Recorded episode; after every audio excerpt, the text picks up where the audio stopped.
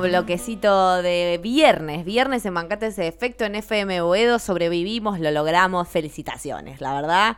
Ah, felicitaciones a todos ustedes.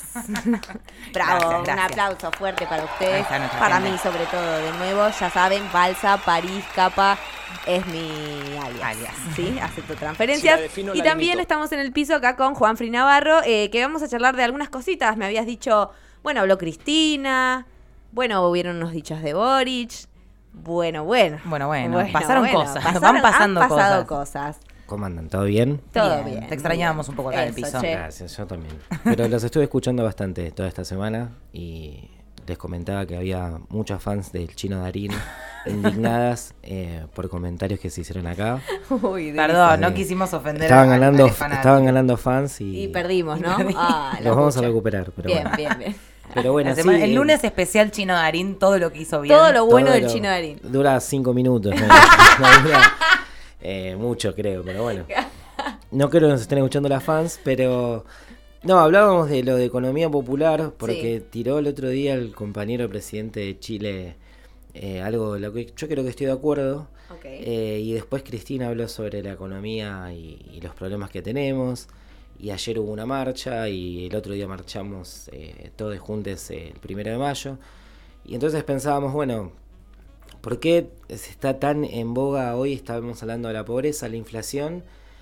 ¿Y por qué no está tan eh, centrado eh, el protagonismo que tienen las y los trabajadores de la economía popular? Siempre se habla como de soluciones donde no estamos incluidos dentro de ese, dentro de ese parámetro. Y empiezo por algo que dijo Boris, que dijo que no se pueden mantener eternamente los, los planes, o como Argentina, y tiró ahí como un, una pequeña, un pequeño palo. Eh, rápidamente algunos compañeros, eh, bueno, ustedes no tienen la educación gratuita, ustedes, o sea, empezamos a tirarnos como... Y yo primero pienso una cosa, digo, van a haber más noticias mala onda de Chile en estos años que vienen. Eh, van a, o sea, hubo muertes, hubo estudiantes, mujeres eh, aprisionadas, muertas, violentadas por la policía, pero los medios nunca mostraron eso de Chile. Ahora que hay un compañero tratando de hacer cosas diferentes, van a- vamos a empezar a ver cosas que antes no pasaban. O sea, hace poco falleció una periodista en una marcha y lo que Chile está discutiendo es si vamos a tener en América Latina una mirada de trabajo hacia los sectores populares o una mirada de asistencia y donde mm, se habla mucho de distribución de la riqueza, pero que ahora por ahí charlando vamos a ver de hacia dónde va esa riqueza que a veces, o esa distribución eh, que parece que va hacia los sectores populares, pero termina, creo que hoy hablaban de la inflación y, y termina en algunas empresas. Sí. Entonces, eh, me parece que está en discusión eso. Y algo que planteó el compañero Boris es decir, eh, Chile hoy tuvo una muerte de una periodista por una marcha que hizo la corriente clasista de trabajadores. Eh, los corrientes clasistas tienen puestos en la calle eh, de, Santiago, de Valparaíso, de Viña del Mar. Son trabajadores informales. Y yo ahí quiero plantear el tema que es a los trabajadores de la economía popular se nos roza o se los roza con la ilegalidad, la informalidad es lo trucho, y ahí se ejerce una violencia institucional que está naturalizada para los sectores del trabajo informal. Y, y tiene un porqué, o sea, tiene, hay un porqué y, y se institucionaliza de una forma donde se, mm, se banaliza lo que se hace. Yo me acuerdo una vez un discurso de Cristina donde hablaba de las marcas Morondanga y Cuchuflito. Eh, no toda la economía popular puede ser como Maleza o como este espacio que recibe, se organiza, que recibe financiamiento, que arma proyectos, que puede tener una marca, una estética. La gran mayoría de la economía popular se organiza como puede Sí. Y, si desde la dirigencia se empieza como a estigmatizar, yo también quiero que mis compañeras del barrio, como soy peronista, quiero que tengan la mejor pilcha, la mejor casa, pero en las marcas hay como una especie de, endiosar ciertas marcas eh, y ahí nosotros estamos dando 66 mil millones de pesos de tarjeta alimentar a los sectores populares. Y los sectores populares, esos 66 mil millones de pesos, no queda casi nada. Eh, creo que ustedes dijeron que Arcor y Molinos, no, Molinos y Sí, Mastellone tienen Mastellone, sí. 100 productos de precios cuidados. Sí. O sea que el- de los 66 mil millones de pesos, las compañeras van a- los compañeros van al supermercado van a ir a precios cuidados y cae en Mastelone, cae en Coca-Cola, cae en PepsiCo. Eh, es muy difícil que las marcas populares, Cuchuflito y Morondanga, entren en el circuito. Eh, si uno quiere direccionar es decir, bueno, que esta plata de tarjeta alimentar sea para productos de la economía popular o regional o, que, esos productos estén en el supermercado y no estemos tan preocupados por, por si tiene un codiguito, por si el, stock es lindo, el packaging, etc.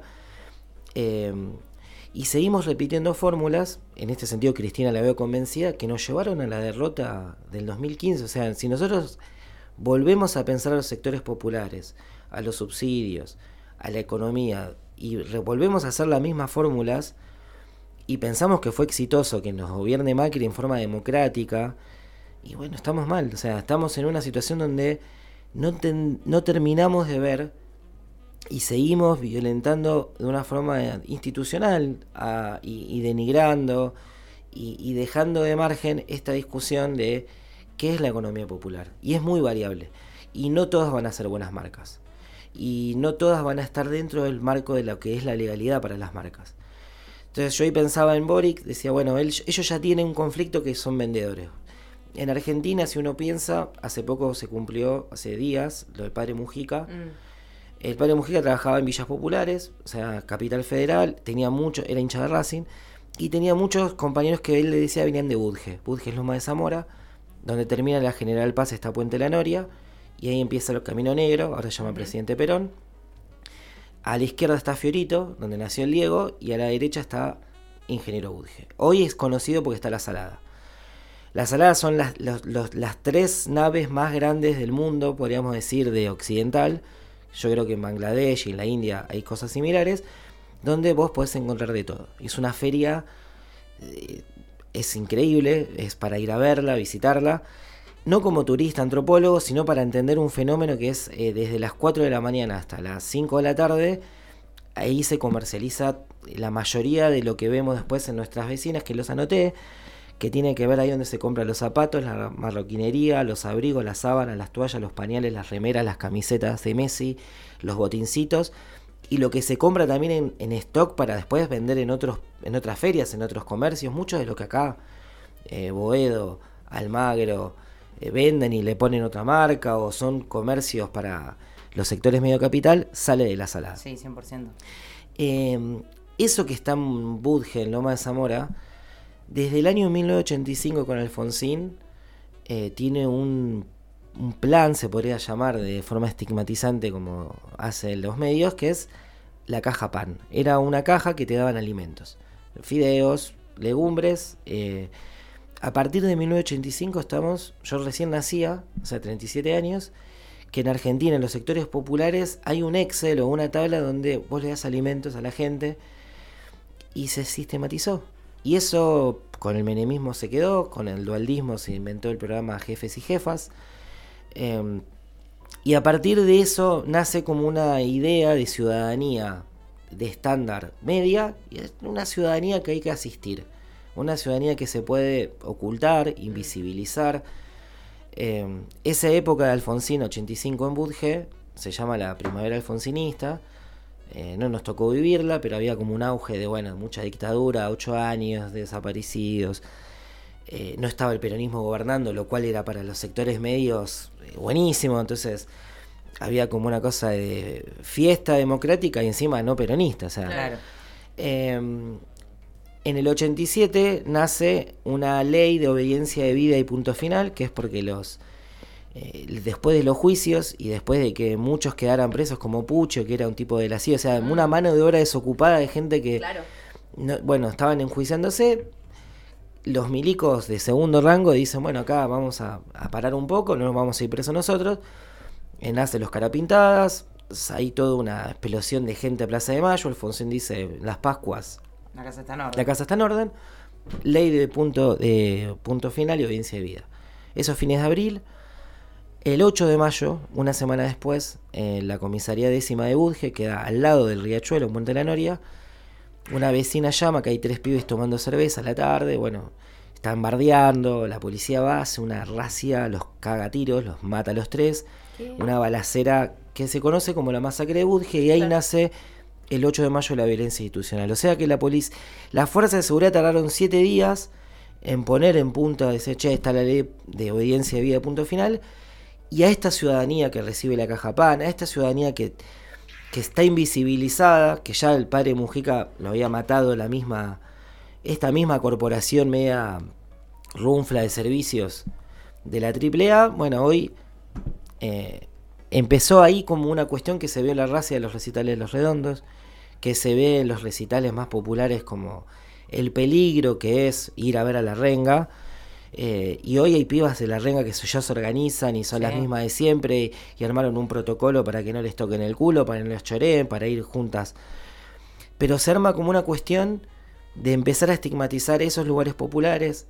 Y esos lugares populares tienen su economía. O sea, si vos vas, tenés que alquilar tu combi de forma por ahí clandestina, porque la combi no tiene papeles tenés que comprarte una remera de la renga, tenés que comprarte, no sé, va, va, toda una serie de cosas que hacen una economía que no está dentro del margen y es la marca de, la remera de la renga, comprada de la salada seguramente, es cuchuflito.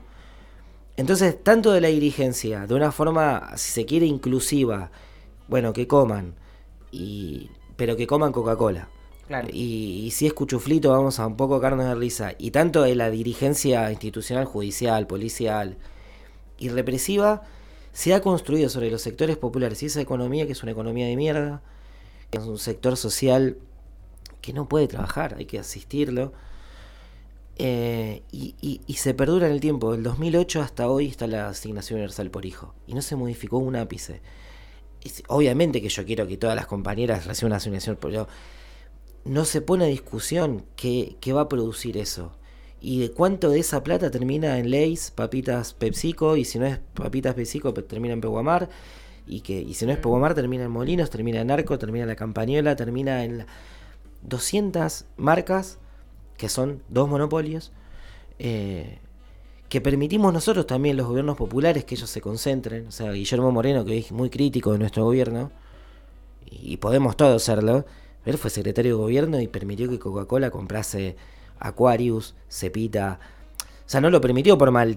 O sea, la economía va hacia ese lado. Entonces. No, pero no se hizo ninguna ley antimonopolio. Total, entonces. bueno, Estados Unidos tiene una ley antimonopolio y. Bueno, claro. Hay una discusión, exacto. Podés armar una ley y no se cumple, pero hay una discusión que Argentina no quiere dar.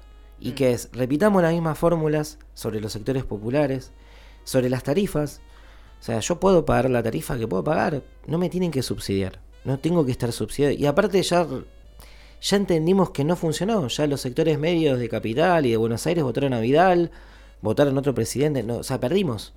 2013, 2015, 2017, perdimos por, por hacer política de una manera.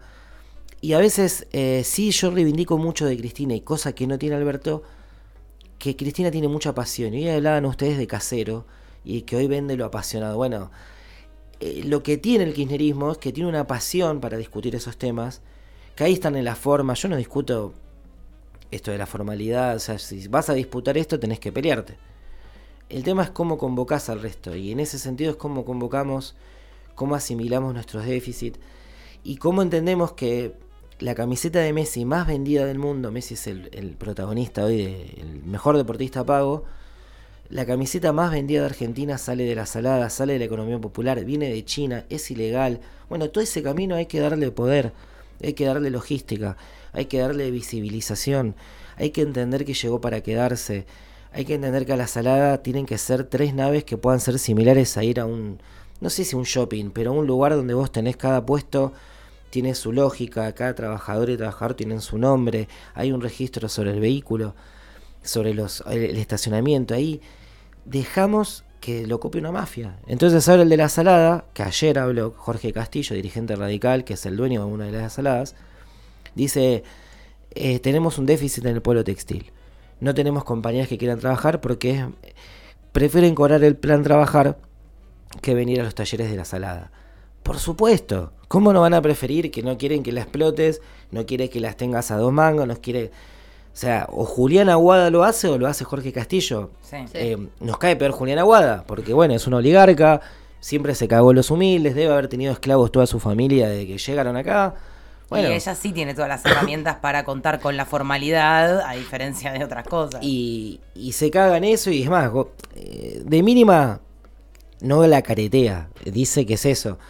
Eh, el jefe de la salada, si nosotros no hacemos nada como Estado, no urbanizamos el sector, no tenemos ahí cooperativas, mutuales, pymes, eh, lo único que nos ponemos a pensar es en el rol de la marca, eh, caemos en un sistema consumista, caemos en un lugar de donde privilegiamos Adidas. Eh, Si nos ponemos a pensar de dónde sale las remeras de Adidas, son niñas y niños pakistaníes por dólar al año. Y nada, a nosotros nos encantan las camperas yo las uso, son geniales, son, te duran 27.000 años, son retro. Construyeron eh, su marca sin, sin importar cómo se hace ese producto. Bueno, no hagamos lo mismo nosotros. Nosotros démosle poder a esos compañeros, no hagamos que sea nuestra salada, sean las niñas y niñas pakistaníes de Argentina, que son eh, nuestros niños, que están en un lugar de indefensa total y donde ponemos 66 mil millones de pesos para que después termine en manos de monopolios extranjeros. Y nos queremos correr entre nosotros eh, la distribución de la riqueza y, darle 66 mil millones de pesos para que una vecina vaya y se lo dé a Mastelones no es distribuir la riqueza. No, y además eh, también hay un debate interesante que es como la inflación en la pobreza, porque sea, bueno, un sector tal vez más de clase media o, o de clase media alta, tal vez eh, un 20, los gastos de alimentación representan un 23% de su sueldo. Y tal vez de los sectores más populares representa el 100% de su sueldo. Entonces no es el mismo el impacto de la inflación, que sobre todo está en alimentos, para los sectores populares que para los sectores medios. Y eso... No, no, no se termina de hablar del todo. Total, Lo mismo eh, pasa con los subsidios, que al final los subsidios de las tarifas terminan siendo un subsidio más para ricos que para otras Exacto, si querés no hablemos de nosotros, pero al lugar, a Teis Sport, vamos a subsidiar a Techin, bueno, eso pongámoslo en discusión. Eh, y la violencia institucional, cuando más se palpa, es el cuando se levanta la feria. Yo ahí, ahí es donde quiero hacer hincapié. Esas ferias son capaces de levantarse. No entras nunca al DOT porque no pagó ganancias. No entras nunca al DOT por si algo de la mercadería por ahí no sabés si es legal o no Sí. eh, y lo cerrás. En cambio, las ferias son fáciles de levantar a las compañeras y a las compañeras es fácil de caerlos a trompada, de llevarlos presos, de y justamente la economía popular a veces no tiene documentos. Se habla de, va, vos juntaste 60 lucas, está bien. El plan conocido como se lo conoce, muchas veces te restringe a tener una moto, a Sí. tener un papel en blanco. Entonces, eh, te va limitando y te va Sí. violentando a una forma donde vos podés consumir esto. Si tenés este acceso y trabajás de forma informal, no podés tener este vehículo. Entonces, eh, ahí se empieza también a generar eh, una desconfianza en donde volvemos a casero. Nace una violencia de los sectores populares que terminan en Fiorito votando Macri. Y digo, Fiorito Lanús, eh, Fiorito corresponde a Lanús y a Loma de Zamora. Es una gran ciudad, están dos distritos. En Lanús gobierna Grindetti, que era el cafiolo, el ingeniero que le lavaba plata a Macri para, para hacer obras. Gobierna de forma democrática en un... Porque también está esa, nada, nosotros tenemos los votos en la, en la tercera, en el conurbano. Sí. Ya perdimos. Quilmes, perdimos Lanús, perdimos Morón, perdimos La Plata, perdimos en la provincia. Eh, la provincia tiene un déficit que hace años no nos gobierna un bonaerense, o sea, Axel y, Scioli son compañeros pero que nacieron en capital, tienen una mirada de la provincia diferente a la que la tiene un compañero de la provincia, ni, ni hablar Vidal, por supuesto. Pero en eso hablo de cómo se estigmatiza, cómo se violenta, y para por lo menos cerrar con una anécdota, mm, y tiene que ver con la historia y tiene que ver con la economía popular. La camiseta que usó Maradona en 1986, el otro día se subastó, es una camiseta que se compró en una feria en México. Si hay, acá hay un futbolero, a veces viene siempre alguien a hablar de deporte, bueno, pregúntale cómo viene esa camiseta, la compraron, le, le- se le estampa Lecoq Sportif, pero era una camiseta comprada eh, en la- las ferias del DF. Hay un video que muestra cómo hay unas compañeras costureras de México que le están poniendo los números. En la serie de Amazon se ve que el Diego habla con Bilardo y le dice de cómo pesa la camiseta. O casualidad, el Museo Británico siempre tiene todos los eh, las grandes cosas de los pueblos. eh, le- Piratas. no, qué lástima que esa camiseta la tenía un inglés. O sea, da a veces las casualidades. Pero como una camiseta de la economía popular, de la economía informal, de la no era de la legal, de, francesa, Le Coq Sport, eh, sino que era hecha por manos eh, de mujeres mexicanas en el Estadio Azteca Milenario, vale 9 millones de dólares, la tiene un inglés, y como miles de esas camisetitas que se venden hoy de Messi, que dice 30 París Saint Germain o 10 Argentina o Barcelona, son producidas de la economía popular, visten a jugadoras y jugadores de hoy pibas que están en nuestros potreros, que por ahí un día van a ser a ser el Diego o no, o Messi, y, y se visten y juegan y no se caen de frío gracias a esa economía. Y, se- y tienen identidad gracias a esa economía. Y se ponen sus pantaloncitos y tienen sus botincitos y las pelotitas gracias a esa economía. Entonces démosle poder, visualicémosla, eh, no la estigmaticemos que es cuchuflito, no la estigmaticemos con que hay que levantarle los puestos, no la estigmaticemos de los créditos. Y si entendemos que ese sector puede producir, Argentina tiene, eh, un poco lo que dijo Boric, no eternamente a estos sectores en un Excel para darle plata solamente, sino que capaz que se puede construir trabajo, identidad, dignidad. eh, y bueno, la camiseta del Diego del 86 lo demuestra, Mm. hoy es como un tesoro. Sí.